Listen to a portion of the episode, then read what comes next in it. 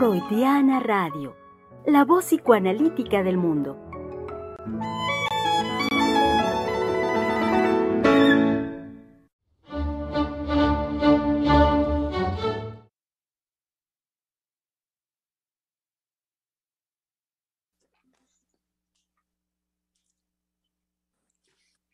Corriendo con mucho ánimo, muy limpiecitos y bien arreglados, estamos aquí los psicoanalistas del Centro de Investigación y Estudios Lacanianos, saludándoles y dando también una muy cálida bienvenida para ustedes, querido público, a este su espacio de la conversación, Freudiana Radio, la voz psicoanalítica del mundo, desde donde eh, en vivo transmitimos el día de hoy martes, mañana miércoles, serán eh, los últimos días de transmisión en vivo de este mes. Estamos ya por concluir el mes de septiembre y reitero el, placer que es para nosotros reanimar, eh, recrear permanentemente esta posibilidad de la conversación.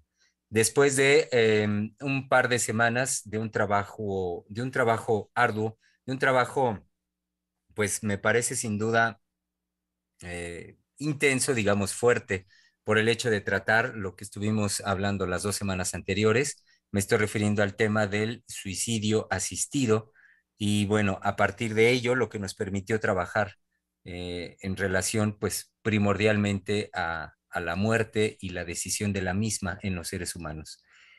Eh, el día de hoy, pues, eh, la doctora Heiser nos propone ya para esta semana que hagamos un, giro, que hagamos un vuelco de lo que hemos venido trabajando, partiendo de una pregunta, digamos, una, una pregunta pequeñita, central, preguntarnos, ¿y ahora qué?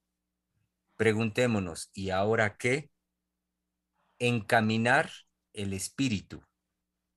Eh, aboquémonos a ello después de, eh, de, esto que trabajamos, después de las noticias, porque bueno, saben que también fue producto de la noticia del fallecimiento del psicoanalista Néstor Braunstein y bueno, lo, lo, tratamos también en relación al tema del suicidio asistido. Entonces, iniciemos el día de hoy esta conversación eh, aboquémonos a esta pregunta, bueno, ¿y ahora qué? Encaminar el espíritu. Es lo que nos convoca y con lo que la doctora Heiser nos convoca el día de hoy. Que siendo martes, saben ustedes que es el espacio de palabra de hombre, eh, donde...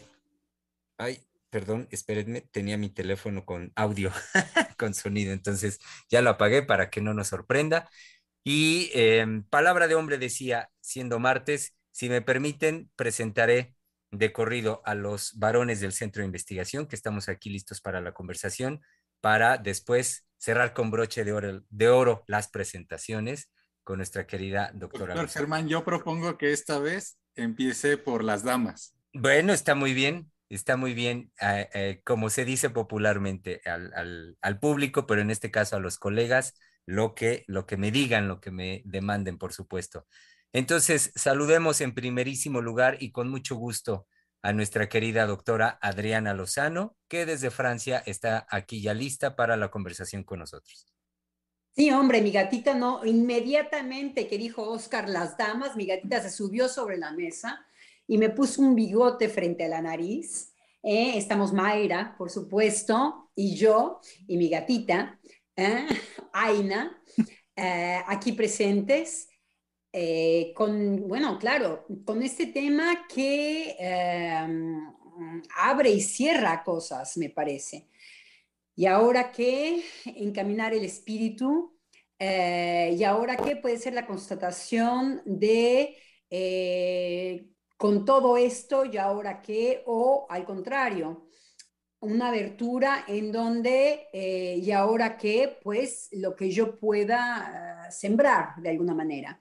Entonces, interesante, eh, atacándolo sí un poco desde eh, la semana pasada, desde eh, todo lo que, lo que ha sido nuestra época difícil también, me parece, el COVID. Por supuesto que estoy haciendo referencia a eso. Y ahora qué, después de esta interrupción tan fuerte de nuestras vidas de todos los días. Ah, entonces, bueno, yo abriré y cerraré conforme eh, lo cotidiano me vaya, me vaya guiando y cedo la palabra eh, a mis colegas. Muy bien, muchas gracias, doctora. Entonces, vayamos uno por uno, ya que este, a partir de lo que me dijo nuestro colega Oscar, y bueno, presentémoslo a él, está aquí eh, desde Pachuca, presente nuestro querido colega eh, del Centro de Investigación y Estudios Lacanianos también, Oscar Hernández. Sí, nuevamente muy, este, muy contento, muy animado de estar conversando el día de hoy con ustedes. Y este, cómo se ha venido desarrollando el trabajo a lo largo de estas semanas para aterrizar en esta pregunta que la doctora nos propone y que a mí me lleva a pensar inminentemente en el sentido. ¿Cuál va a ser el sentido al cual le vamos a dar este, nuestras vidas en esa posibilidad de crear, en esta posibilidad de creación, para no quedarnos en lo que nos han propuesto a través del COVID, que es esa, esa seducción de, de muérete rápido y este, de muérete bien. Y eso es, este, eso es a lo que me llevó incluso para desarrollarlo en el trabajo ahorita de conversación con ustedes y una línea de entrada este, bastante fuerte. Entonces, este, adelante, doctor Germán. ahorita estoy, este, ahorita estoy trabajando en eso. De acuerdo, de acuerdo. Muchas gracias, Oscar. Eh, saludamos también, em, que es del estado de Hidalgo, sí, de allá es, pero no se encuentra ahorita ahí, sino que está en el estado de México. Nos ha platicado que están las instalaciones mismas de Santa Lucía. Eh, en, en este momento, ahí es donde se desempeña nuestro querido colega el psicoanalista Einar Hernández. Así es, acá estamos con los militares, no encerrado, sino en el gusto de, estar acá. Y el, el, el, título de nuestro programa a mí me parece muy bello porque en cuanto lo leí, que nos lo compartió nuestro colega Misa, este, lo primero que me trajo es un sí claro. Sí claro a qué? porque como bien lo decía la doctora Lozano, este, venimos saliendo, todavía ni siquiera hemos salido de esta situación mundial de la pandemia, ¿no? Una situación de muerte, hay que dejarlo muy en claro, como ayer también lo trabajaba este, la doctora Heiser, una situación de muerte. Y creo que la gente en general, eh, las personas en general, puedo equivocarme, ahorita nuestros radioescuchas pueden decir algo de eso, la gente en general no se ha detenido a concientizar ciertas cosas, más bien creo que nos, nos hemos quedado en que mientras yo no me haya muerto y mientras pueda recuperar la economía y parte de mi vida cotidiana, pues está bien, ¿no? Pero creo que hace falta esto que, que, que, la doctora siempre en esta, en esta lucidez y en este amor a la vida que tiene, este, ella y que nos transmite, creo que hace falta este tipo de, cosas que se introduzcan en nuestra vida cotidiana, ¿no? De ¿y ahora qué? Es decir, nos hemos detenido a hacernos esa pregunta, vamos saliendo de la pandemia y bueno, vivimos, los que seguimos vivos, si perdimos a un ser querido es sí, por supuesto, el sufrimiento la tristeza, pero no nos hemos detenido a hacernos este tipo de preguntas. Creo que estamos más bien como en, en la inercia de este, recuperar lo más pronto posible la vida cotidiana, quién sabe que sea eso, pero es recuperarla y ya. Entonces me parece muy bello que quizás lo que podría seguir, no en un universal para todos, sino más bien en una invitación, en un llamado, es vamos a encaminar el espíritu. Eh, sí desde la vida cotidiana, pero que pueda ser un llamado hacia eso. ¿Cómo vamos a encaminar el espíritu? si es que lo queremos encaminar. Yo podría decir que la parte de la formación en sí siempre ha empujado hacia eso, ¿no?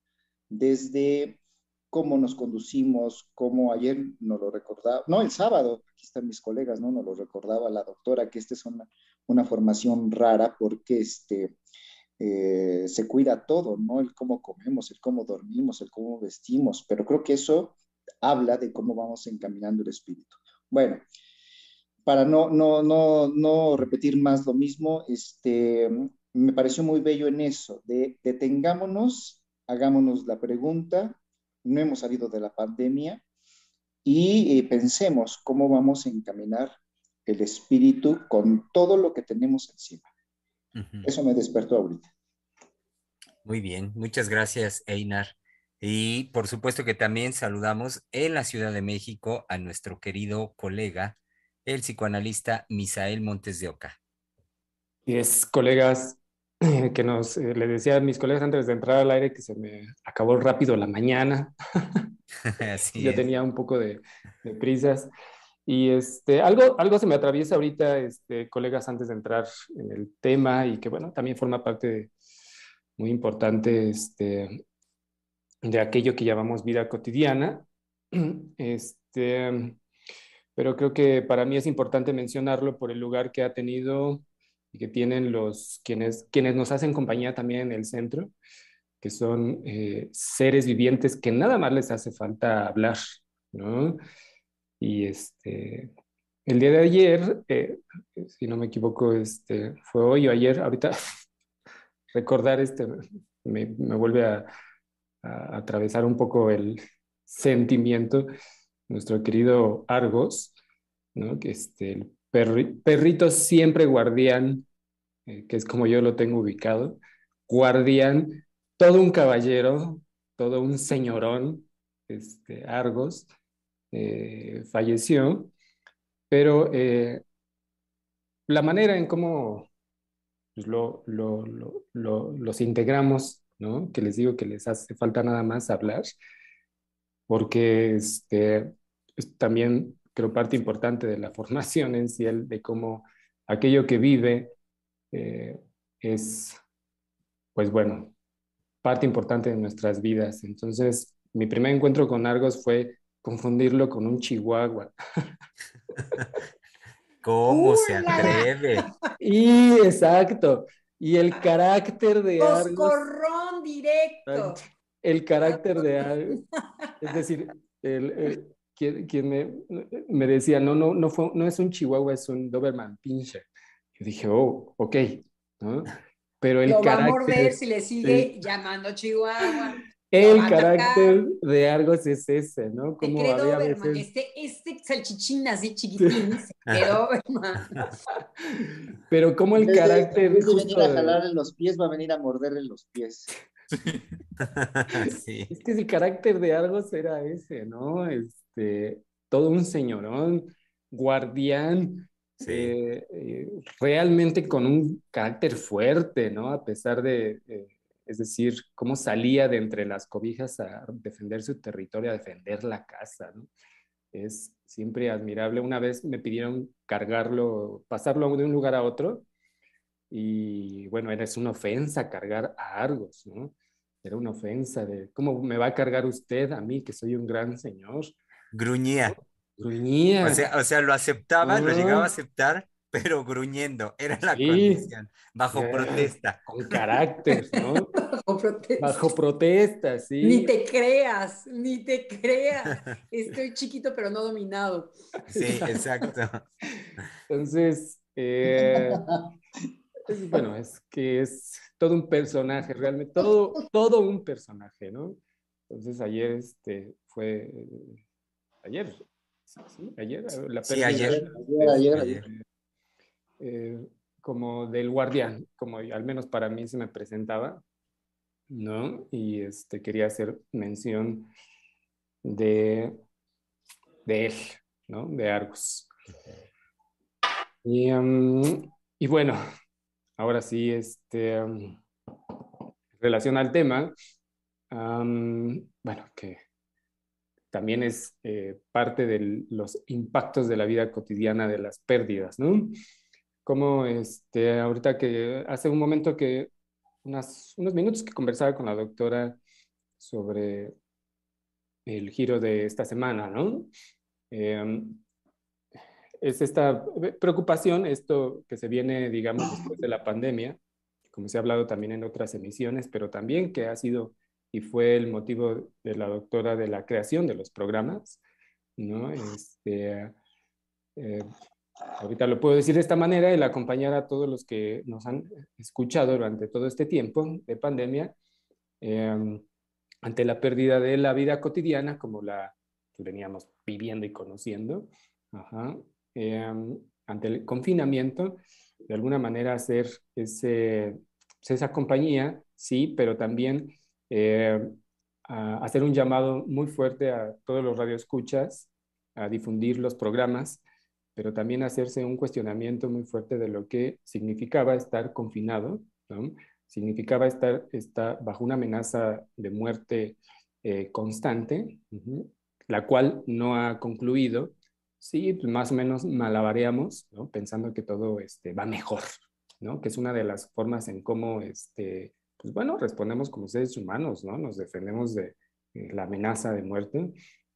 Y eh, no, recuerdo ahorita, creo que fue Einar, ¿no? Que mencionaba que, bueno, pues, la vida cotidiana la retomamos eh, pensando que ya, entre más rápido recupere mi economía, mi buen ánimo, este, mis actividades regulares, bueno, todo se va, se va a ir encaminando mejor, ¿no? Pero, este, pues, hay aspectos que se quedan sin, como decía usted, Inar, sin hacer una conciencia, ¿no? Una toma de conciencia. Y em, creo que les he transmitido un par de ocasiones como este, eh, he notado también en los jóvenes que sí, hay esta desconexión y creo que fue un tema en una semana, ¿no? Pareciera que este, no, no nos detenemos a reflexionar cómo nos ha impactado eh, la pandemia, ¿no? Cómo ha sido, este, como decía, estar ya aquí ya me voy a empezar a repetir, estar bajo esta amenaza de muerte. Pero bueno, este, de eso esperemos conversar frente a esta pregunta. ¿Y ahora qué? ¿No? Encaminar el espíritu. ¿no? Este, este bellísimo este, llamado eh, que hace la doctora de cómo ir eh, creando una nueva forma de, pues sí, de la vida cotidiana, pero de nuestras vidas, ¿no? Frente a lo que ha sido el confinamiento y el COVID, por supuesto. Sí. sí. Y me voy a permitir presentar a Germán López Díaz, nuestro colega, antes de que él se presente a sí mismo. Sí, que ya estaba a punto de hacerlo. Exacto, para que también nos hable un poco de esta pregunta. Eh, muchas, muchas gracias, Misael. Em, a su vez, yo quería, si bien la doctora Lozano ya lo mencionó, en el orden de las presentaciones, recordar que nuestra querida colega Mayra González está en los controles de Freudiana Radio, eh, apoyándonos, por supuesto, siempre presente. Y sí, en relación a la pregunta, a mí lo que de inmediato me, hizo traer a cuenta, me hizo pensar, eh, es em, una situación, un contexto actual que yo he podido escuchar em, particularmente de algunas personas que, se desempeñan dentro del magisterio acá en Zacatecas, em, pero que al mismo tiempo no, no por ello quiero decir que sea una, una cuestión particular de acá, sino que sin duda me parece que es algo nacional. En cuanto a este momento tan, eh, pues en cierta forma diría, asiago, es un momento asiago en cuanto a la ausencia de, digamos, del con qué responder, con qué hacer frente a lo que cotidianamente están, con lo que se las están viendo. Decía particularmente del magisterio, eh, maestras, eh, gente de USAER, que a lo que hace referencia es, a, eh, como lo nombran, es un estado generalizado así de ansiedad, de angustia, y, y se refieren a las maestras en cuanto a que no saben qué hacer a su vez con los niños, y particularmente hacen referencia a los niños más pequeños. Como lo nombran es, son niños que han tenido, bueno, que no han tenido ninguna vivencia en el, con la escuela. O sea, son realmente, para ellos, como lo nombran, es prácticamente son recién nacidos al ámbito escolar, no tienen ninguna referencia. Y esperan, y que esa es la cuestión, que además esperan por parte de, la, de las autoridades de Secretaría de Educación que el niño respondiera de una manera como tradicionalmente se consideraba, de una manera ah, apta, adecuada a los señalamientos, a las indicaciones de la formación escolar. Y entonces las maestras dicen cuando es absolutamente imposible.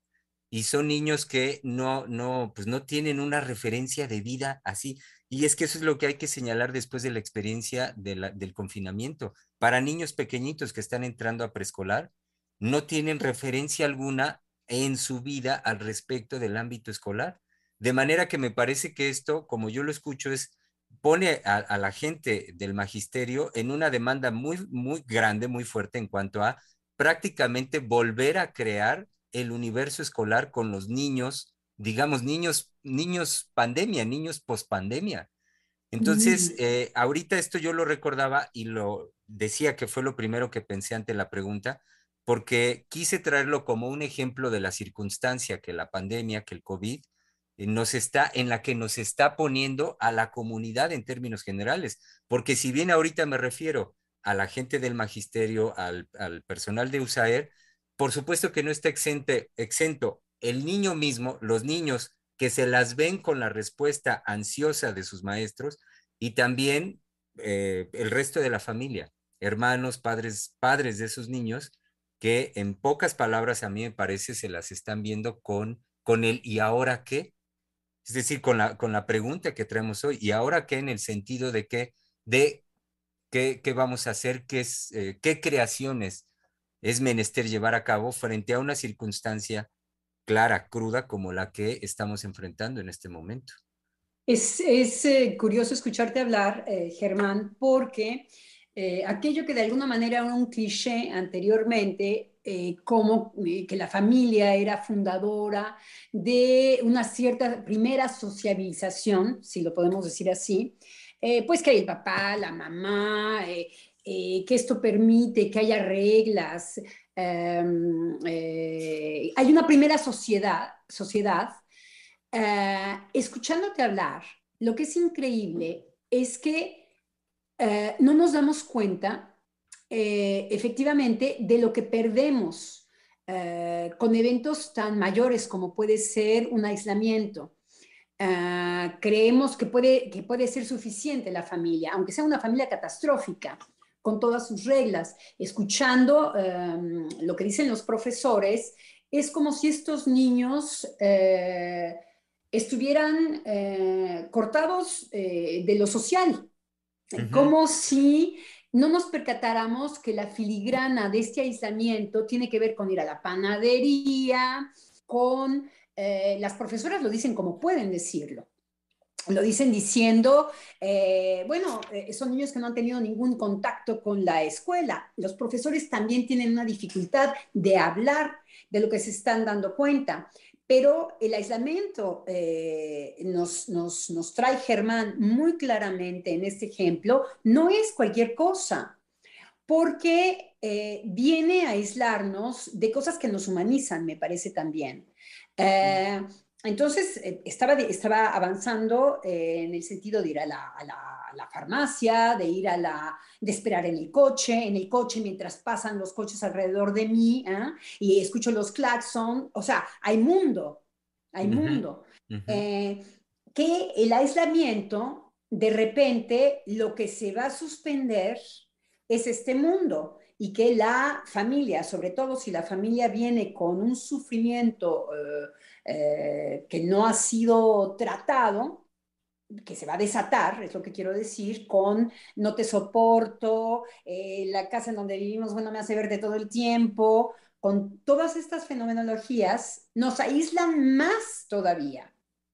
No nos ponen en una, en una situación de estar con el otro, sino de, de padecer quizá al otro. Y esto nosotros podemos decir una, palabra con respecto a, a, qué significa estar con el otro o padecer al otro. Hacer esta distinción creo que eh, puede ser bienvenida.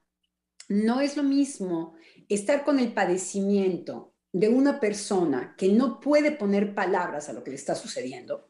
Y entonces hay algo del, actuar, hay algo de un enojo, hay algo eh, que sucede, que explota, ¿no? Dentro de las familias, no está tratado, entonces más bien va a ser así una, una, explosión de lo que decíamos la semana pasada, que si esto bien se puede eh, suavizar con el mundo, con el mundo, con, estarse eh, frotando, eh, oyendo lo otro que no soy yo, lo otro que no es mi padecimiento y que de alguna manera, para que vean cómo no se necesitan eh, de, esas, de esas reglas impuestas que pretende muchas veces la ley legislativa, ¿no? Como el simplemente estar con los otros, estar en un andar en el mundo, me permite también un límite, una contención. Entonces, en esta queja de las profesoras, Vemos que ellas lo dicen, eh, eh, niños que no han tenido ningún contacto con la escuela. No ese es el problema, es lo que se desató en realidad, los resultados de, de, esta, eh, de esta separación del mundo, las cosas más normales, ¿no? bajo y subo las escaleras y veo a los vecinos, las cosas más normales, en donde justamente todo lo, todo lo transparente se teje. Aquello que no esté escrito en los textos, ni en los, ni en los, todos los discursos que dicen que si nos están pasando, que si nos está sucediendo esto o aquello. De verdad que eh, eh, el, estar aislado, ¿qué es aislarse? Aislarse es padecer que eh, no tengo referentes que sean otra cosa que yo y que el padecer del que está junto a mí, que tampoco está siendo para mí eh, una persona que me traiga un enriquecimiento o que yo esté frente a alguien que me reconozca en su mirada. Bueno, ya, de nuevo lo estoy llevando al psicoanálisis. Eh, en donde yo pueda ver qué significo algo para el otro. Entonces nos muestra también que eh, en las familias falta mundo, que hay una carencia muy fuerte. Mm. Porque un niño que llega de su familia y que el profesor dice es que nunca han estado desesperados en la escuela, ¿qué es lo que revela? ¿Qué es lo que está revelando esa palabra torpe del profesor? Pero que dice, aquí hay algo eh, eh, eh, eh, vienen muy carentes, vienen desmembrados, se me ocurre esta palabra. Sí, venga. Sí, es que si lo vemos muy concretamente hablando, exacto, ahorita que, lo dices, Adriana, pues podríamos pensar que si es el, el, primer ingreso, digamos, en preescolar, el niño que llega a la escuela, pues claro, podemos decir, pues claro, no tiene ninguna experiencia con la escuela, apenas entra. Pero lo que señalas, me parece que ahí está lo fino lo que, de, aquello de lo que dan cuenta es, digamos, eh, eh, como formas más en el orden de la crudeza, de, lo crudo en el niño en relación con los otros. Digamos, como si lo que señalaran es una, una, especie de ausencia de humanización. Exactamente es eso. Porque es Para que que las palabras van mucho más de lo lineal. Quiero decir, a veces no tenemos ejemplos para mostrar cómo eh, eh, porque insistimos muchas veces con lo políticamente correcto que pretende una linearidad de que lo que yo enuncio es lo que rige un límite, lo que va a socializar. Bueno, ahí está un gran ejemplo de que solamente los psicoanalistas podemos escuchar otra cosa, una, algo que el profesor no puede poner en cualquier palabra más que en una. Nunca antes han tenido escuela. ¿Y ahora qué? Dice nuestro, nuestro programa, ¿no? Eh, como si eh, eh, es, una, es una torpeza el lenguaje, como si la escuela em, o cuando uno es muy pequeñito urge entrar en una escuela porque entonces muy pequeñito la escuela ya es la experiencia de la escuela misma, que entonces al segundo año pues ya se ve que un niñito tiene la experiencia de la escuela. Sabemos que no está diciendo eso. Sabemos que está diciendo algo más eh, desencarnado. Entonces, ¿cómo efectivamente lo que vamos a, ¿y ahora qué? Pues ya ahora una escucha detenida de eh, algo que ha quedado desamparado, pero algo que nos habla también de que eh, estuvieron expuestos a un desamparo anterior, que, la, que la, en muchos casos la, el COVID y la, el aislamiento intensificó. intensificó, porque entonces vienen niños eh, eh, con, con, esto, como lo dicen los profesores, ¿no? Sí, pero vaya, vaya bomba, Germán, que trae usted de crudeza. Este, me refiero a, eh, en esto que venía este, puntualizando este, la doctora Lozano, de, pues bueno, de la carencia eh, desde la familia. Eh, pienso yo, bueno, yo lo llevé a la carencia de palabra, que puedo pensar que hubo, de no este, acoger a los pequeños para que pudieran entrar de una manera X yo pienso, de una mejor manera de la escuela, ¿no? Dar ese paso, ¿no? Pero pues, es impresionante la carencia, como les digo, yo lo pensé de palabra, de, bueno, de, de tratar de, este, pues, de alguna manera enmendar, recubrir, proteger amorosamente a, a los pequeños de a qué se estaban enfrentando, es decir, qué, es qué, era lo que estaba ocurriendo en su mundo, en el mundo, por qué no estaban yendo a la escuela, ¿no? Eh, ¿Por qué no, como ahorita este, la filigrana que nos ponía la doctora Lozano, bueno, ¿por qué no se puede salir a la calle a hacer cierto tipo de compras, pero que hay, había todo eso que se estaba eh, o, o, suspendido o que, eh, que se estaba perdiendo en ese momento, ¿no?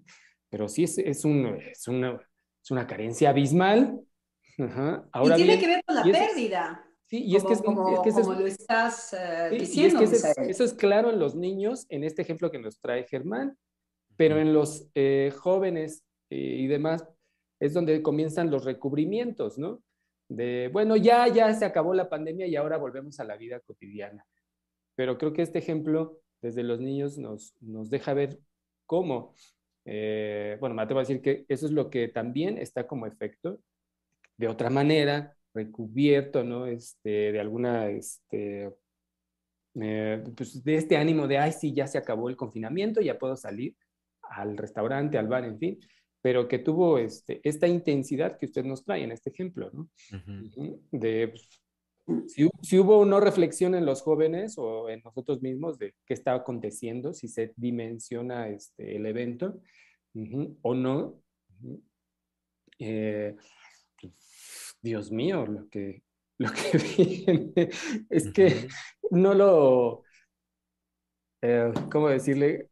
Lo que nos trae, pues, para mí es un, un, una bomba atómica porque en los pequeñines, yo pensé que realmente yo estaba en la idea, fíjense, yo estaba en la idea de, pues sí, los van a recibir y los van a encaminar propiamente, si, si son de kinder, pues las maestras los van a enseñar, los van a bueno, a recibir como es una maestra que le da el contexto al pequeño y los, o al menos en mis tiempos todavía era así, ¿no? Los va este, a introducir por medio de la palabra de juegos de actividad pues, en, la, en, la, este, pues, en todo el ambiente escolar, ¿no? Pero que las maestras estén en este, como, en este estado generalizado de angustia, que usted decía, Germán. Es, es, es, que, es, es que es eso, Misa el, justamente lo, lo, que yo escucho y lo que me transmitían, que me parece este, pues, digno de que nos preguntemos, ¿y ahora qué? Es que, eh, digamos, el niño, hasta yo podría decir, es de esperarse en el niño esta fuerza en su impulso, simple y sencillamente llegando al espacio, al ámbito escolar, propio del niño, que el niño en su frescura, pues se manifieste como es. Eh, pero ahorita que usted lo menciona, me parece digno también de detenernos, de, de darle el, el, nivel que merece de atención, de importancia, el que eh, en las maestras, los maestros, son quien, en quienes también eh, se registra y nombran y muestran estos signos de ansiedad y de angustia, que a mí ahí lo que me parece importante señalar es porque ellos, en la forma particular de cada uno, pasaron también por esa experiencia del aislamiento. Entonces, no podemos decir que están ajenos o perfectamente preparados o maduros para que una vez después de haber pasado por esa experiencia, están a cabalidad listos para hacerse cargo de un niño, de, de un grupo de niños este, que recién llegan a la escuela. No, me parece y, que... Y además pone en evidencia eh, algo que ha sido muy frágil. Eh, han estado aislados antes. Sí, eso es lo que se está viendo en el comentario exacto, de los profesores. Exacto, exacto. Que, eh, sí, sí, Einar. Sí, sí lo, lo, que me parecía muy valioso de, del comentario de la doctora Lozano es justamente que esto que lo que nos trae Germán, lo que devela para una escucha analítica, ¿no? Es decir, que ella lo mencionaba muy bien como una paradoja, y yo también creo que parece una paradoja, pero no lo es, porque me llevó inmediatamente a recordar qué es lo que se nos dijo al principio de la pandemia, por lo menos acá en México, cuando iba iniciando, o cuando ya llevaba un, un cierto tramo, ¿no? Que el, el hacinamiento, el encierro, nos iba a permitir a las familias convivir más, conocernos más, desarrollar más, los padres iban a estar más con sus hijos, que al aprender en casa y al llevar, por lo menos acá fue la estrategia este, a nivel nacional del aprende en casa, es el llevar la escuela a la casa, pues iba a haber una, una mayor cercanía, un, mayor enriquecimiento, este, los afectos iban a poner en juego, se iban a poder disfrutar más, digamos, un poco lo voy a decir así, creo que no fue la intención, pero un poco se nos dijo una forma romántica, ¿no? De ahí vamos a estar más juntos, más tiempo juntos, nos vamos a disfrutar, nos vamos a conocer. Eso que el mundo exterior nos roba, que es el tiempo por las actividades, va a permitir una mayor integración de la familia. Y lo que me parece muy fino que señalaba la, la doctora Lozano es que esto trajo un mayor aislamiento y una separación del mundo, que es como bien lo decía, lo que las maestras dicen con sus palabras, ¿no? Entonces, bueno, ¿qué me hizo inmediatamente pensar? Se confirma que la familia no existe. Bueno, no existe, no, no, no existe. Que ya no hay familia. Es decir, porque lo decía muy bien, si la familia es aquello que se nos ha dicho y que en algún momento sí fue así, ¿no? No es nada más que se nos dijera. Lo que introduce por primera vez a los niños entonces, ¿cómo es posible, en efecto, que los niños estén llegando a la escuela como recién nacidos?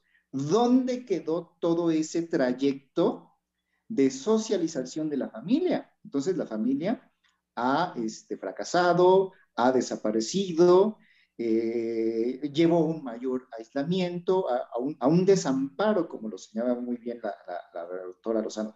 Eso me parece que es clave, qué bueno que lo mencionó, este, porque entonces no, no queda nada más, creo que lo de la ansiedad y la angustia de los maestros, que si bien ahí está, porque es verdad, yo también la vivo acá, es este, el efecto de lo que no está en las familias, de lo que no está en los padres, de lo que, de lo que esa primera socialización ya no se da en el hogar. Uh -huh. Y evidentemente los maestros reciben un doble, un doble paquete, ¿no? Es decir, no solo es instrumentalizar, este, educar o como se le quiera ver, alfabetizar o depende, ¿no? De, de, desde dónde se le vea, sino además es, sí, tenemos que vernos con un desamparo enorme ah. que, la, que, la, que la pandemia destapó, es verdad que destapó. Uh -huh. Sí, y, este, y ahorita lo que viene comentando el doctor Einar me lleva a pensar de cómo en este cuidado, en esta romantización o en este romance de, mm, a mí se me ocurre en este momento de no nos vamos a morir, es justo lo que uno va a estar pensando todo el tiempo, o sea, permanentemente en cuestión del aislamiento. No me puedo exponer porque me puedo contagiar y me puedo morir. O este, mis familiares se tienen que cuidar mucho porque se pueden morir. Entonces, este, hablábamos hace unos 15 días sobre la romantización o sobre esa situación light de la muerte y cómo la pandemia nos ha llevado a, este, a sentir la amenaza de nuestra, o sea, de nuestra propia vida. Y esto, bueno, ok, ¿alguien más quiere decir algo? No, sí, eh, tienes toda la razón porque sí. fíjate que hoy yo me di cuenta eh, que eh, yo me sentía muy impactada por el aislamiento y por la pandemia, por lo que significa algo tan, eh, tan terrible como estar amenazado de muerte. ¿m? Y que el otro sea una amenaza. Y que ah, yo eh, no me sentía impactada. Hoy que iba a ir a la, a la, panadería, no es por nada que hace rato yo hablaba, y la panadería y las no sé qué, y las farmacias, pero y las panaderías, ¿no? eh, me di cuenta que hubo un momento en que busqué la máscara. Y eso me impactó yo me quedé impactada de decir, qué horror, estoy buscando la máscara.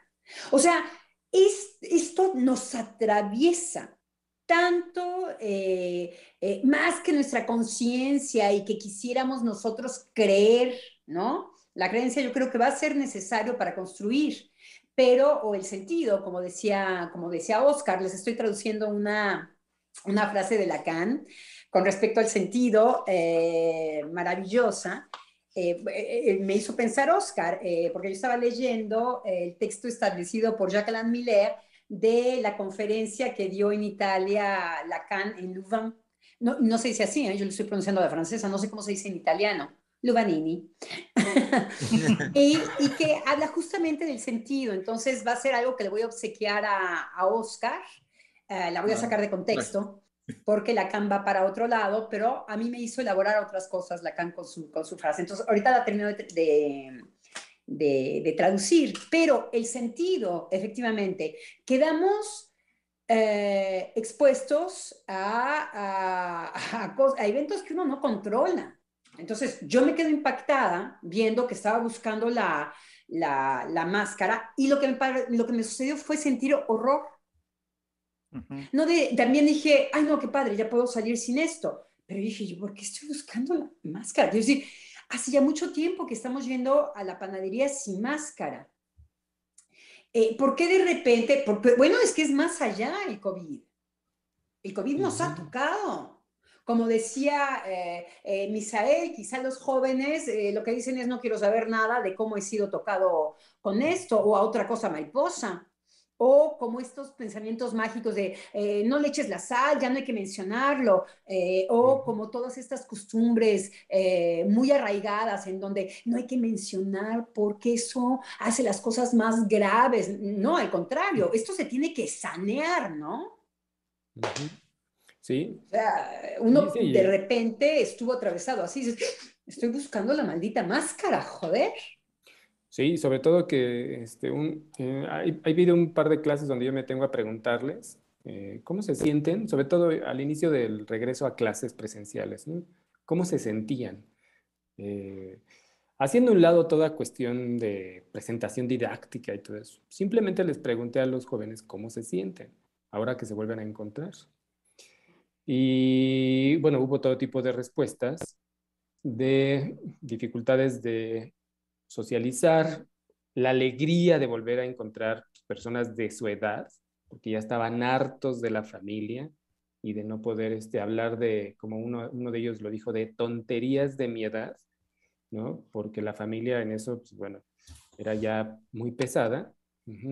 Por ahí hubo otro comentario de cómo era una sensación de que en cualquier momento las personas iban a comenzar a, este, pues, a pelearse por todos lados, ¿no? Que era como un polvorín y que en cualquier momento iba a haber explosiones por todos lados, ¿no? Que le daba esa sensación. Y, este, y claro, pues, no les venía ni les iba a este, regresar, que para ellos ya era un regreso a, pues, normal, a la vida cotidiana. Pero que este, yo al comentarles algunos síntomas que estuvieran pendientes, es decir, de, bueno, pues es que se ha presentado en otros grupos eh, y nos han pedido a los docentes que estemos al tanto también. Pues hay que estén atentos a cómo se van sintiendo a lo largo de los días, ¿no? Del regreso a las clases presenciales. Esto ya tiene unos meses, ¿no? Y este, em, pero vaya, el que más me, eh, de estos comentarios, el que a mí me, también me impactó, muy en el sentido de lo que hoy me impacta, lo que nos trae Germán, em, es esta sensación de esta alumna, ¿no? De, pues, que todos estaban muy tensos, ¿no? De este polvorín que iba a comenzar a explotar por todos lados. Y yo en ese momento con lo que lo asociaba, y, este, y lo he tenido pensando, es que ahora no hay ningún ser humano que no pueda decir que no ha vivido eh, lo que nosotros nombramos pulsión de muerte, ¿no? que no haya entrado en esa vivencia. ¿no? Eh, y bueno, pues sabemos que uno de, eh, de los aspectos, eh, o al menos que a mí me gusta tener muy presente, me gusta este, eh, la expresión freudiana de que la pulsión de muerte al interior es muda, ¿no? Es decir, de eso no, de eso no hablo, de eso no quiero saber nada. Pero ahí está, ¿no? Como vivencia, como impacto. Y cómo eso puede hacer merma, si lo puedo llamar de esa manera, pero que está presente, ¿no? Entonces, ahora que escucho esto que nos dice Germán, eh, digo, bueno, al menos eh, los maestros están angustiados, ¿no? Es decir, hay una respuesta de, pues bueno, los pequeños están llegando de esta manera y ¿qué vamos a hacer? ¿No? Eh, quiere decir que, bueno, si consideramos la formación docente, ¿no? Y no es como un ánimo de ser despectivo, pero hay que considerar también la formación docente, de cómo venían arrastrando ya este, toda una crisis, ¿no? Y aquí Einar a lo mejor también nos puede este, decir el contexto, pero eh, si eso, si esa formación con sus carencias, fuertes carencias, están diciendo que hay una angustia, la dimensión es enorme de lo que están experimentando y desde la dificultad que tienen de pasar a la palabra, lo que, bueno, este, pues tienen enfrente, que son los pequeños. Entonces, y, además, perdón. Adelante, doctor Germán. Y, también reconocer en ello, eh, considerando lo que usted ahorita señala, Misa, que ya de por sí eh, sabemos que hay em, deficiencias, digamos que hay fallas en la, en la formación docente, considerar además ahora algo que también hace un momento Enar ya nos decía, de cómo frente a, la, a lo ya eh, ausente desde, desde la vida del niño en familia, lo que Einar señalaba muy fuertemente como la ausencia de la familia y ese contexto de formación en la vida de un niño, es como ahora, agregando a lo que usted dice, Misa, se le demanda a los maestros que, que hagan, prácticamente que hagan la labor que la familia ya no hace. Porque también los padres de familia, la comunidad, sutil y a veces muy claramente, y a veces incluso muy groseramente, llegan y exigen y demandan a los maestros que ellos brinden lo que en casa ya no, ya no, no, se está dando. Y me estoy refiriendo a, elementos fundamentales en la formación este, de los niños, desde el, desde el acogerlos amorosamente, una, una experiencia amorosa, el, el, que haya límites, límites eh, eh, límites estructurales, sabemos, en el ordenamiento de la vida cotidiana de un niño. Es decir, agreguemos que además, si ya venían con carencias, ahora la exigencia de la comunidad es que ellos hagan lo que la familia ya no hace. Entonces, me parece que también es, algo digno de señalar en cuanto a, la, realidad con la que el, el, magisterio, con lo que los maestros se enfrentan hoy en día, y en ese sentido me parece también eh, dejar bien clara la importancia para los maestros que haya en ellos personalmente vivencia analítica, una experiencia en ellos, en ellos de análisis al respecto de que puedan ellos hacer un trabajo de qué van a hacer con lo que esta situación les está produciendo en términos de, su ansiedad, de su angustia. Al menos, bueno, adelante. Rápido, al menos abrir los ojos ante la carencia del amor la carencia de amor. ¿no? Este, porque en la vida cotidiana, eh, eh, ahorita este, me, quedé, me quedé en la frase este, de la doctora Lozano de bajas las escaleras y te encuentras al vecino. porque es, así la vida cotidiana, pero es que te encuentras a, a, un otro y pues que puede haber palabra o no acompañada este, entre los familiares, me refiero a los pequeños todavía, ¿no? Eh, pero esto que nos trae, pues es como si eso ya, como si no hubiera esa palabra que acompaña la vida cotidiana amorosa. Y que esto ya venía sucediendo. Este, desde luego se acrecienta a raíz ahorita de la pandemia, pero cómo nos íbamos dando cuenta de que padres de familia lo que más querían era ir a este, ir que abrieran ya las escuelas para ir a dejar a sus hijos y por favor, por el amor de Dios, que alguien más se haga cargo de ellos para yo dedicarme exclusivamente a, este, a mi trabajo, a mis intereses o a mis cosas. A mi narcisismo. Y lo mismo era, y lo mismo era por parte de los profesores. O sea, los profesores era, por favor, ya que sean vacaciones, para que este, deshacerme de mis alumnos. O sea, lo que menos quiero durante un mes o dos meses es verlos. Y a raíz de la, este, de la pandemia, en esta propuesta que decía ahorita el doctor Einar, de cómo este, pues la escuela en casa, cómo los profesores iban a darle este apoyo a los padres de familia por medio de, este, de la tecnología, ya sea de, este, del Zoom, ya sea este, las videollamadas.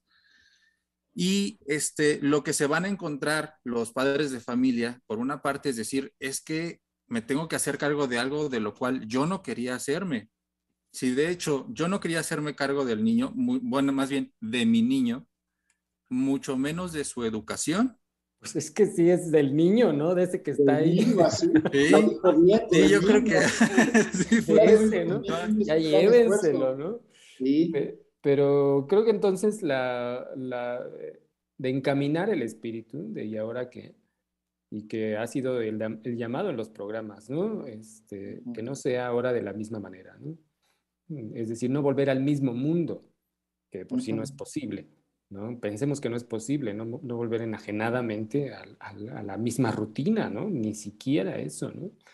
En esto que nos decía... En todo caso, eh, no proponer eh, un, un, cuarto aislamiento, ¿no? Mm. Eh, porque se escucha una cadena de huérfanos, por supuesto.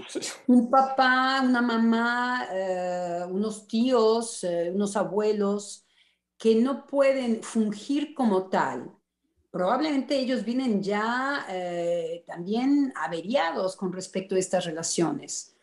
Es eh, en, donde el, en donde el mundo puede ofrecer otra cosa, en donde eh, puede haber, eh, por supuesto que un, un, ofrecimiento diferente y me parece que tiene que ver con el quedarse un poco callado y tener eh, cualquier institución, cualquier lugar eh, que esté en contacto con los niños, por ejemplo, eh, eh sí ir a, a, ver por qué esa angustia para poder acoger a un niño eh, huérfano de alguna manera, a un niño extraviado eh, poderlo, poder, poderlo escuchar, no, no tratar de obturar y dar soluciones o tenerse que poner en una demanda ideal en donde eh, yo tengo que tener una respuesta para los niños. Simplemente escuchar a los niños no está mal porque si no los volvemos a dejar huérfanos. Vuelve a haber un mundo hostil que eh, pretende eh, técnicas, que pretende eficacidad, que pretende eh, una respuesta ordenada, que pretende, en vez de exponerse a esto que me puede procurar eh, una, una angustia, pero que puedo sostener, que no me desbarata porque yo esté angustiada frente a un niño totalmente desordenado, totalmente, eh, no sé a qué hacían eh, referencia los profesores exactamente. Es lo que me gustaría, si hay profesores que nos escuchen, eh, que nos digan cómo sienten a los niños eh, sin estas referencias, ¿cuáles, cuáles son las manifestaciones. podemos nosotros hablar de nuestra clínica, de nuestra clínica y de nuestra inmersión muchas veces en instituciones, nosotros psicoanalistas. Y eh, lo que pasa es que eh, nosotros creo que nos portamos un poco menos angustiados con respecto a eso, porque no nos exigimos eh, un, una respuesta eficaz con respecto a los niños, porque no estamos en un lugar de un saber más que los niños, porque nos podemos callar un poco y escucharlo.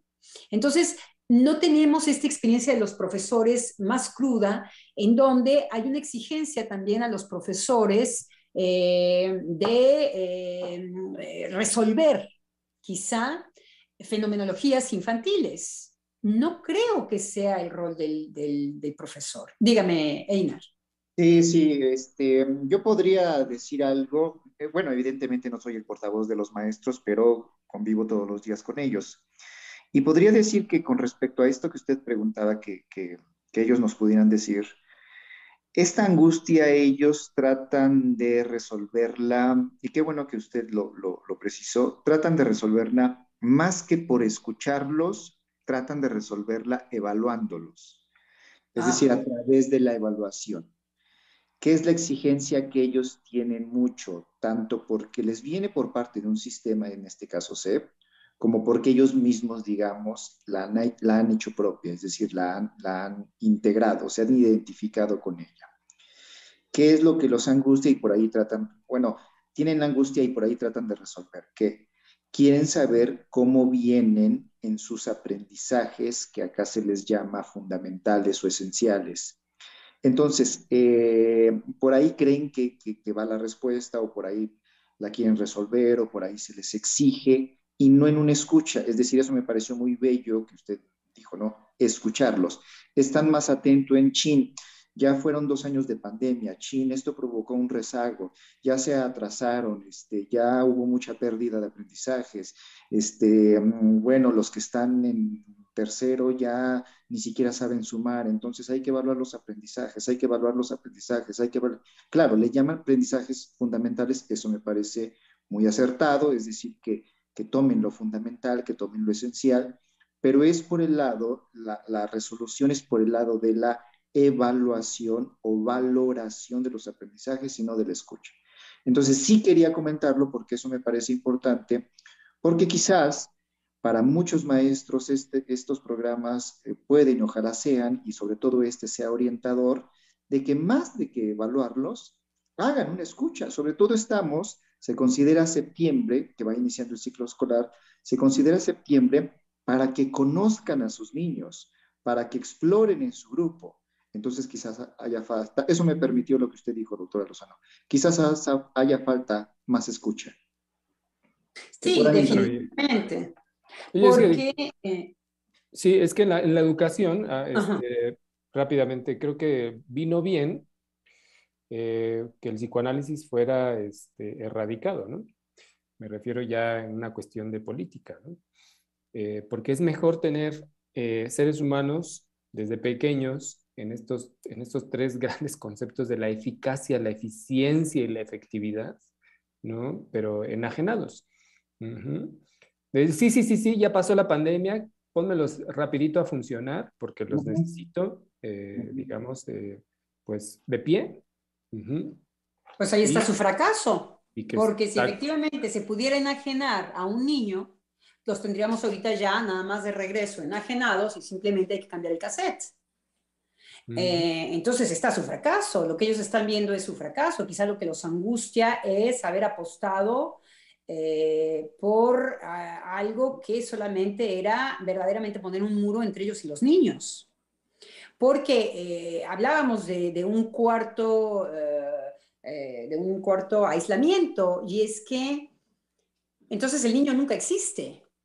El adulto siempre lo es tratado desde no quiero saber nada de ti, lo, que, lo que dice Einar, eh, te voy a evaluar, pero ¿de, qué, ¿de qué ha servido la evaluación? Es que eh, es un mundo angustiante para los profesores, porque si han, se han apostado por ese caballo, por el caballo de que hay métodos eficaces y que, se, lo, que lo que está surgiendo es que hay todo menos, menos métodos eficaces, en donde el sujeto no queda marcado por los métodos eficaces sino más bien están devastados en todo. Y se les vuelve a, devastar una vez más, recibiéndolos con de nuevo una negación monumental. No sirve de nada estarlos evaluando. ¿O que eh, el que ellos eh, sepan contar, multiplicar y tal, les va a dar trabajo más tarde. Los profesores van a poder asegurar el futuro de los niños. Entonces, bueno, sí tendría un sentido que rebuznen la historia con fechas y con ¿hacia dónde va? ¿Hacia, dónde va? ¿Les aseguran a los niños un futuro mejor? Que les lleven todo el romance, la poesía en todas sus sílabas y en todas sus divisiones. ¿Les asegura una vida de pareja feliz? Entonces, que se detengan los profesores un poco a también cuestionarse ellos mismos por qué apuestan por este tipo de métodos. ¿Hacia dónde van? Ya se creyeron y ya se tragaron de que eso tiene una respuesta segura. No, señores. Ya se sabría. Estamos devastando la, la infancia porque no hay manera de recibirla. La única posibilidad para aprender a es que lo, que lo, que lo subjetivo, que la vida íntima de los niños tenga un cachito de espacio para la A. Si los niños vienen angustiados, si los, angustiados, si los niños vienen extraviados, si los niños no saben eh, qué puede ser eh, la otra persona que tienen enfrente, que si es, es, es, un, es un qué, es un profesor que viene para qué o para cuántos. Desordenado, estoy hablando de un desorden. Que la vida, eh, eh, ¿de qué va la escuela qué? Si no viene, si, hay todo este, este en, mal encuentro, diría yo, entre los niños y los profesores, es que estamos haciendo las cosas al revés. No nos detenemos. Queremos, como decía Misael, eh, borrón y cuenta nueva, pero ni siquiera cuenta nueva, porque cuenta nueva sería, yo he visto que no me ha funcionado mi método. Si no mi método, ahorita nada más yo tendría que recoger sus resultados. Y por ejemplo, hubo este, maestros durante la pandemia que con todo y carencias hicieron este, lo posible, es decir, con todo y carencias de formación y que sabían que no iban a aprender mucho los chicos, los pequeñines, pero hicieron el esfuerzo de darle un sentido amoroso a esa transmisión del conocimiento, del saber. De que, bueno, y los, el primer periodo de, de, clases presenciales, de recibirlos con fiesta, ¿no? De recibirlos con, es decir, fue todo ese, este, acogerlos amorosamente, con todo y que, pues, el año estaba perdido, los años de, del confinamiento en cuanto a una evaluación de un saber, se estaban por los suelos, pero no tenía es decir, no era lo que estaban privilegiando estos casos que mostraron incluso en los noticieros, ¿no? sino el hecho de que estaban vivos y que era darles la bienvenida a un espacio que no conocían, que no tenían ni idea de que era una escuela, de ver a sus compañeros, de ahora cómo se iban a relacionar un poco a la distancia, con el, cubrebocas, pero que las maestras, pues, porque sobre todo fue este, eh, maestras, eh, no maestros, sino a los que mostraron fueron a las maestras.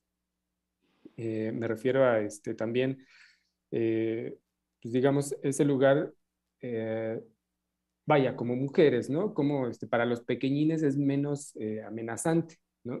si lo puedo pensar de esa manera, ¿no? Como que hay una relación más cercana, son más, bueno, todo lo que se les adjudica, la ternura, en fin, a lo femenino, a las mujeres, a las maestras. Pero es que me estaba, se me atraviesan las imágenes del reportaje que vi de, ay, la maestra lindísima, así arreglada, les arregló todo el espacio a los pequeñines y les cantaba y entonces los pequeñines pues más o menos ahí hacían el esfuerzo de seguir la, este, pues, la letra, medio, medio bailaban, porque los pequeñines en eso reaccionan rápido, ¿no? Los niños, cuando se les canta, empiezan a moverse, no sé si lo han visto, bueno, pero es, es lindísimo ver ese efecto. Es decir, me refiero al amor finalmente, ¿no? Como este, si no se va en pos de esa evaluación y de poner al, al ser humano a, eh, digamos, a producir, tiene que ver con esto este, del título que tenemos hoy, ¿no? De ir encaminando a un ser humano, encaminar el espíritu de un ser humano desde pequeño, ¿no? De que no nada más es saber, sino que tenga algo más, ¿no? Algo más que acompañe eso poco que puedan capturar de saber, ¿no? Creo que eso, este, con un sentido amoroso, este, digamos, tendrá mayor trascendencia que solamente el, pues ya póngame los maestros a funcionar. Pero es que el problema, eh, ahí sería, Misael, ¿qué es el sentido amoroso? El sentido amoroso de repente queda em, eh, como vacío, no sabemos, no sabemos qué es un sentido amoroso. Eh, porque puede ser eh, una farsa y los niños lo detectan inmediatamente. Eh, lo que podemos decir es, si los profesores se preguntan por qué tanta violencia, eso sí, eso sí estamos totalmente en una posibilidad de cuestionarlo. Porque, ¿qué sería recibir amorosamente? Parece manda eso, si no es interior, también de parte de los profesores, ¿qué andan haciendo con los chamacos? Sí, no puede ser tampoco la aplicación mecánica de, ay, pues sean amorosos. Sí, no, o, tiernos, ¿no? Este, sé tierno con tu hijo, eso nunca ha funcionado. Eh, eh, más vale decirlo tranquilo, ¿no? Toda, toda la enseñanza anglosajona, ¿no? No, y por eso es este, el, tiempo de calidad, ¿no? Dedica tiempo de calidad. Puedo hacer todas mis actividades. Abraza. De 12 a 12 y media es tiempo de calidad que le voy a dedicar a mi hijo. Y, este, y por eso va a ser feliz, por eso se va a sentir amado por mí. Pero aparte... Lo que sí podemos militar, y militar de manera muy fuerte, es que no al aislamiento. Pero tendríamos que llenar de sentido qué quiere decir el aislamiento. Eso es a lo que yo los estaba invitando hace rato.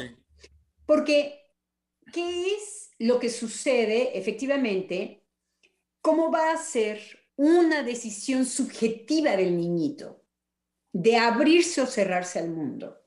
Démosle mundo, pero no un mundo que lo deje huérfano una vez más. Es un poco lo que yo intentaba em, eh, decir. Sabemos que es decisión íntima de cada niñito decir, o me, o me dejo a la muerte, o hay algo de la vida que me interesa echar ancla y dejarme jalar. Bueno, ancla no, porque es lo que se va hacia el fondo o eh, poner mi carro junto a otro carro, porque tiene que ver con los otros.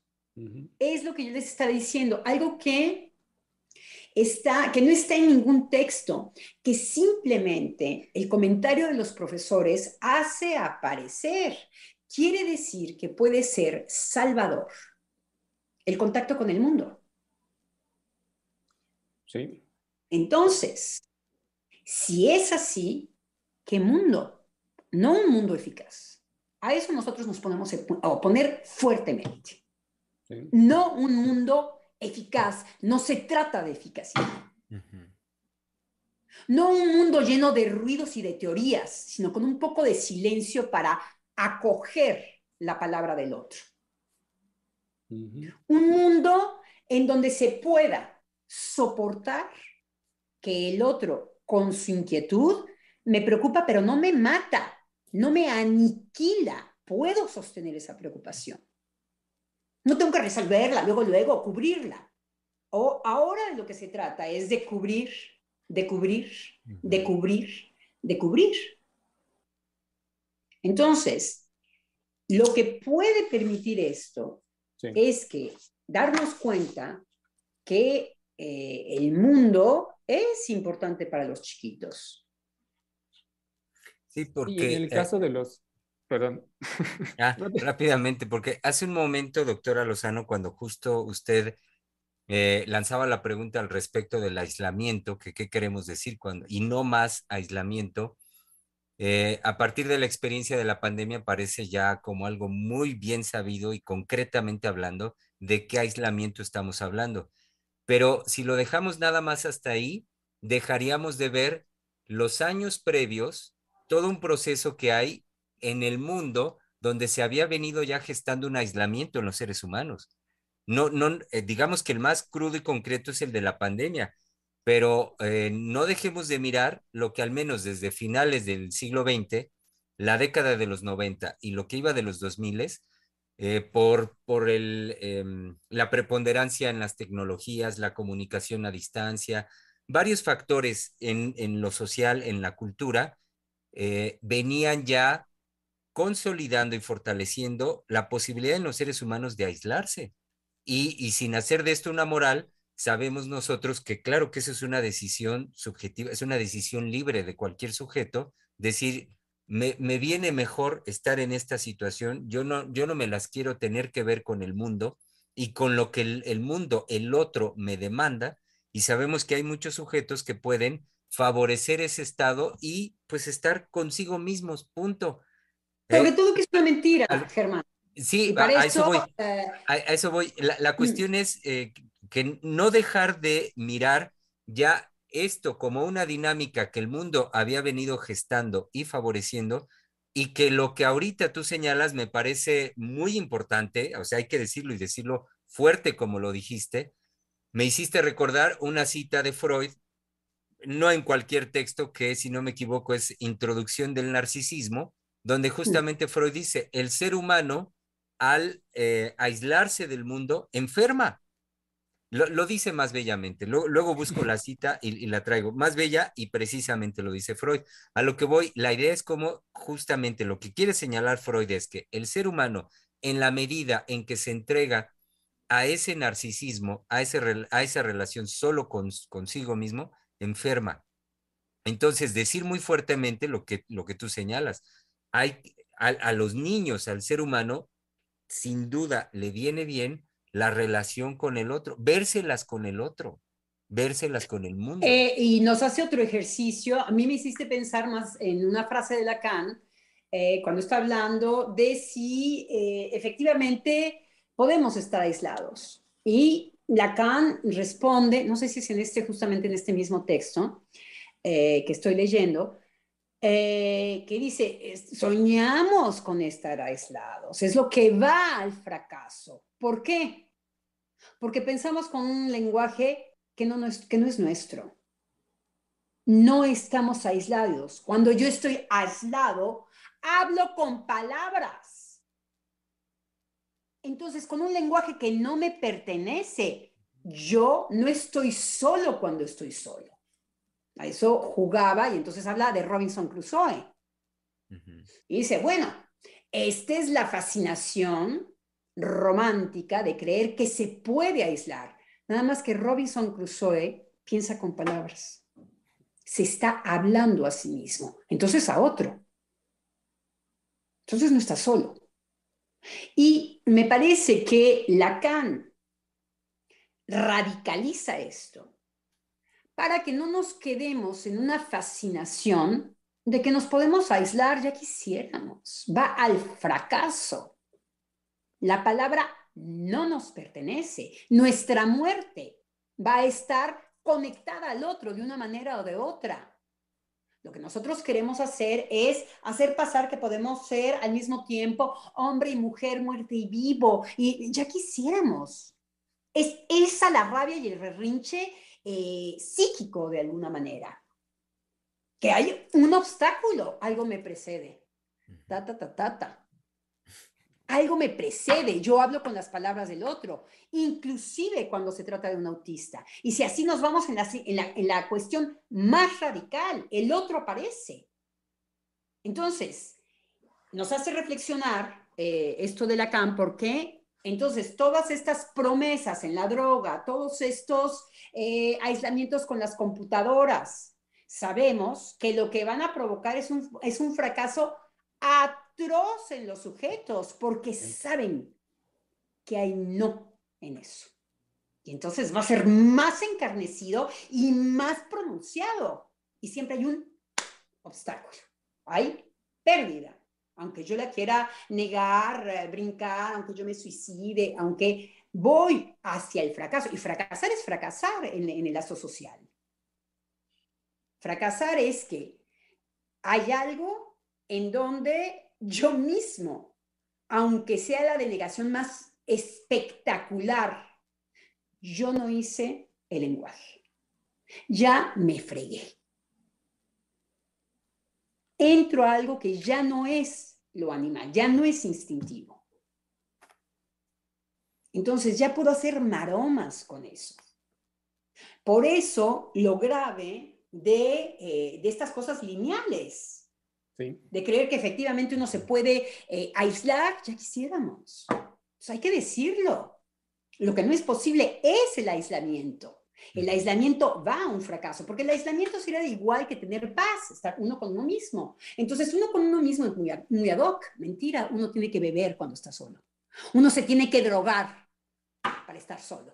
Uno se tiene que enajenar con juegos. Entonces uno no está muy bien con uno solo. Entonces uno no está tan, tan isolé, tan, tan aislado como uno quisiera decir.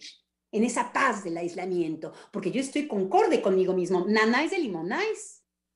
Si hay algo que me angustia, soy yo conmigo mismo porque está el otro en mí. Ya, pa, estoy dividido de entrada. Ni siquiera inventé la palabra con la que hablo. Entonces ya lo tengo un poco fregadito. Entonces, justamente, no estar haciendo aparecer eh, ideas como si fueran posibles. No hay posibilidad para el ser humano de aislamiento. Eso va al fracaso. Eso fracasa. Nosotros lo sabemos, tenemos miles de figuras para eso. Entonces, si los niñitos y los padres de los niños, porque los otros huérfanos son los padres, si venimos de situaciones desgarradoras, de historias desgarradoras, lo que nosotros podemos inventar, eh, no sé, preguntándonos, preguntándonos, ya no tratar de hacer venir eh, un mundo, el mundo que se nos acaba de reventar en las manos, pero tratar de ser creativos ahorita decir, ok, bueno, intentemos otra cosa. Quiere decir que lo que yo estoy viendo eh, en momentos muy devastadores y muy eh, desgarradores de las vidas de los seres humanos que el mundo, la escuela, la farmacia, la, es necesario, hagámoslo un mundo un poco más silencioso, en donde se pueda escuchar en una de esas al de afuera. Cortemos un poco los discursos. Eh, sin duda, doctora Lozano, me parece trascendente y bello lo que nos dice en este momento. Y si me permiten, me gustaría, dado que estamos a un par de minutos de llegar al término de la emisión del día de hoy, eh, dar lectura, me gustaría dar lectura a los mensajes de nuestro público Radio Escucha que nos han, nos han eh, llegado hasta este momento. Analicet Martínez nos dice, muy buenos días, mis queridos doctores. Y Rosalía Santiago, dos comentarios nos hace. El primero, buenos días, mis queridos doctores y queridas doctoras. Les mando un cariñoso saludo. Y concluye diciendo, quiero que sepan que me emociona escuchar sus charlas. Y listo. Son todos los mensajes que tenemos al día de hoy. Sí, qué importantes, ¿verdad? Porque a nosotros nos emociona eh, ser escuchados fuertemente. Sí, Oscar, usted quiere decir algo. Sí, me había quedado pensando en esto que viene desarrollando, doctora, y eh, justo había llegado al, al punto de una preocupación, sobre todo en esta cuestión del aislamiento. Decía, ok, sí en mí hay una preocupación. ¿Cuál es la preocupación acá? Que se abre el aislamiento como una posibilidad a a nivel comunidad, a nivel social para los niños y que eso se puede, este, se puede hacer, que eso se pueda dar. Eh, a diferencia de en otro tiempo, en otro momento, que era enfrentarse al mundo, ahorita ya puede haber una excusa muy, este, eh, muy obvia, que es si en la pandemia aquello que nos amenazaba nos pudimos aislar de ello, pues ahora lo puedo hacer. Y de cierta manera es eh, lo, que, lo que venía introduciendo al principio sobre la seducción, de cómo va a haber una, una propuesta de, este, de seducción, de una posibilidad. Y en este, en este sentido va a ser sobre la muerte. Eso era lo que me había quedado pensando. Y luego este doctor Lozano con su exposición, dije, ah, caray. Y entonces existe o no existe el aislamiento, ¿no? Este, ah, pero sí me puedo dar cuenta, o sea, de la línea en cómo usted, este, cómo usted lo, lo lleva, cómo usted lo va, este, lo va trabajando y la voy escuchando. Y también cómo puedo, este, cómo puedo aportar esto que, que les quería comentar, de cómo se abre la posibilidad. En cuestión de qué? De que va a ser un aislamiento, pero un aislamiento controlado efectivamente que no, este, que no va a estar eh, lejos de, de, un otro, pero que sí va a estar contenido con este contenido calculado, evaluado, que solamente va a ser este, el, la persona que se vaya a aislar como aquello que nada más, este, pues ni siquiera va, se va a satisfacer en cuestión de, este, de, de su placer, tal cual, que es otro punto al cual nos faltó abordar. ¿Cuál va a ser el lugar de la, de la sexualidad o cuál fue la sexualidad durante el, este, durante el, el COVID, durante el confinamiento? Y es algo muy importante porque va a ser lo que nos va a hacer, nos va a aportar la dinámica, nos va a aportar el empuje sobre el sentido al cual queremos, este, al cual queremos apuntar. Los sentidos, yo diría. Sobre todo no el sentido. En sintonía, en sintonía de esto de que acaba de decir este Oscar, de su preocupación y de que si hay o no hay este, realmente aislamiento, yo también quisiera que no se perdiera este, en esto, eh, digo, entiendo muy bien lo que, nos, lo que nos desgrana usted, doctora Lozano, que es lo fino que el psicoanalista puede escuchar y decir, ¿no? De que ya parece que eh, va a haber aislamiento en los sujetos, pero con eso mismo, y que es lo que el psicoanálisis da cuenta, con eso mismo eh, no quisiera que se perdiera lo que usted misma introdujo, ¿no? Este, en su palabra, eh, es decir, que no eclipsara lo, lo, otro de que eh, está habiendo un aislamiento, si lo puedo decir así, a nivel de lo social, es decir, que si hay una desorientación, que si hay angustias, si hay ansiedades. Es decir, eso que usted introdujo me pareció muy bello y no quisiera que se perdiera con lo fino, digamos, de lo que desgrana este, el psicoanálisis justamente en, el fenómeno. Eh, porque en efecto, me parece que, como usted bien lo decía, hay huérfanos, hay algo que se perdió, eh, quizás la gente no se ha detenido a, a, pensar en que hay que hacer un duelo, ¿no? Un duelo de que no, no, no, no, no vamos a regresar y no podemos, como también lo decía Misael, y en estos programas la doctora lo dijo desde, desde que empezó la pandemia, ¿no? No podemos regresar a, a, la, a, la, a la vida cotidiana en el sentido que teníamos. Es decir, eso me gustaría que no, que no, que no se perdiera, porque me parece que fue algo de lo muy rico del desarrollo de este programa, ¿no? Es decir, que podamos pensar que sí está viendo en los grupos, en las familias, en los niños, en los adultos, en los jóvenes, si ha habido un, mayor aislamiento, este, que sí hay, sí, este, si hay una, una este, orfandad, si está habiendo una desorientación, si hay, eh, hay una desubicación. Voy a mencionar rapidísimo algo. Eh, acá en la escuela que, apoyo este, hay una niña con síndrome de Down y lograron, tanto en primer grado como en segundo grado, lograron que la niña pudiera estar, ahorita lo voy a decir así, estar lo más tiempo posible en el aula.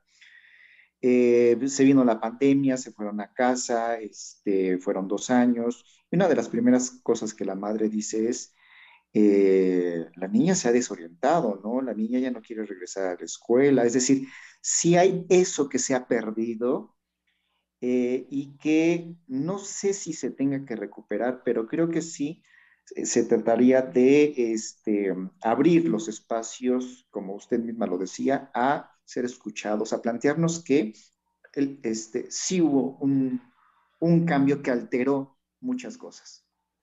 Lo que pasa es que si radicalizamos eh, un poco a la, eh, como nos invita Lacan, si no hay aislamiento, cuando el otro nos da la espalda, ¿a dónde nos vamos?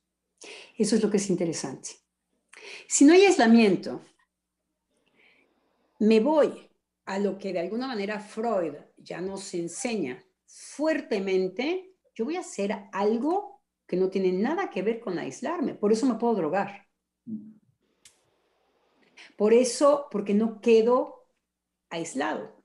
Y lo marco fuertemente. Me voy a otros espacios. Ahora, esos pueden ser espacios que nos preocupen.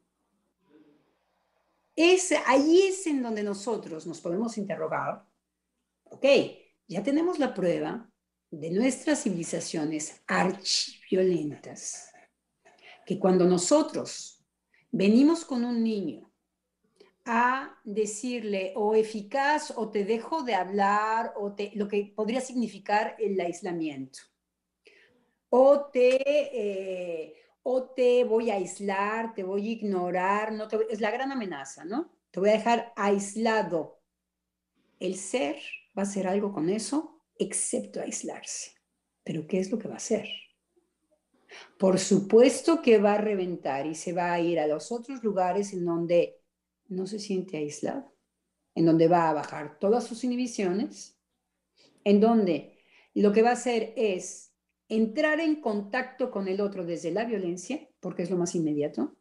Entonces, aislamiento, nana es el limona, es lo que se nos viene. Los sujetos no se aíslan. Los sujetos hacen un forcing de entrada, inclusive cuando se quedan solos. Y pueden ir hacia dónde?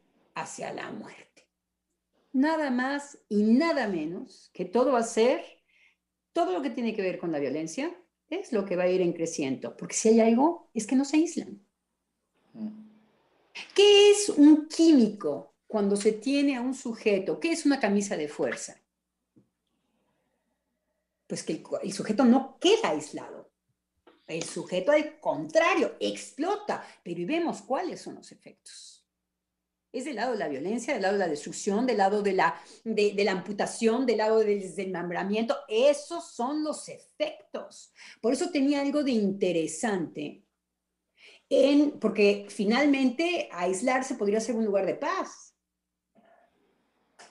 O aislarse podría un lugar, si somos negativos, pero al estilo Disney, algo muy feo, pobrecitos, quedan solos. Nunca queda solo. Ese es el problema. Entonces, más bien ocuparnos con un lazo muy fuerte con el otro. En vez de estarle dando la espalda, darle la espalda es no escucharlo, ¿eh? Darle la espalda es que viene una exigencia desde afuera. Darle la espalda es una denegación de que estamos muy mal después de la, de la, de la pandemia. Y que los niños están, que dicen, ¿E-, ¿este quién es? Pues es tu compañerito. La pregunta es rara. Un niño que dice, ah, eh, que viniera a tocar al otro, no, tu cosa, no, no, es tu compañerito de clase. Dicen, bueno, aquí hay una alteración fuerte. Quiere decir que en casa de este niño, durante la pandemia, estaban devastados. No hay nada que tenga que ver con yo te miro, tú estás, eh, existes para mí, yo te escucho. No, hay al contrario, algo en donde no recibe nada de eso. Ahora sí que está eh, podemos volver a jugar con esto, como decía eh, Einar, aislado en dónde. Y el padre también, y la madre también, porque cuando matan a sus hijos, cuando los encadenan a las camas, eh, que era un caso muy dramático que tuvimos en la, en la pandemia en México. Entonces, cuando hay estas figuras, es el resultado justamente de un que se pretende aislar a estos, estos casos, ¿no? No quedan aislados, quedan desatados. Y entonces, lo que Freud nos ha enseñado sobre el lugar de la violencia se desata. Sabemos que es la posibilidad inmediata y a donde lo, psíquico va a brincar. Entonces, pensémonos los dos veces. Así es. Así es, doctora Lozano y colegas eh, en este espacio de la conversación. Pensémoslo, sí, definitivamente. Muchas gracias, eh, doctora Lozano y colegas que estuvimos el día de hoy en la conversación y llegamos con esto al término, convocándolos a ustedes, querido público, eh, a que estén presentes y lo saben, activamente presentes en, en este espacio de conversación. Volvemos mañana miércoles, tenemos una cita al mediodía con la posibilidad de volver a pensar. Volvamos a pensar este, este tema, esta propuesta que nos hace la doctora Heiser para esta semana, en el sentido de, ¿y ahora qué? Encaminar el espíritu. Nos vemos mañana entonces en este su espacio, Freudiana Radio, la voz psicoanalítica del mundo.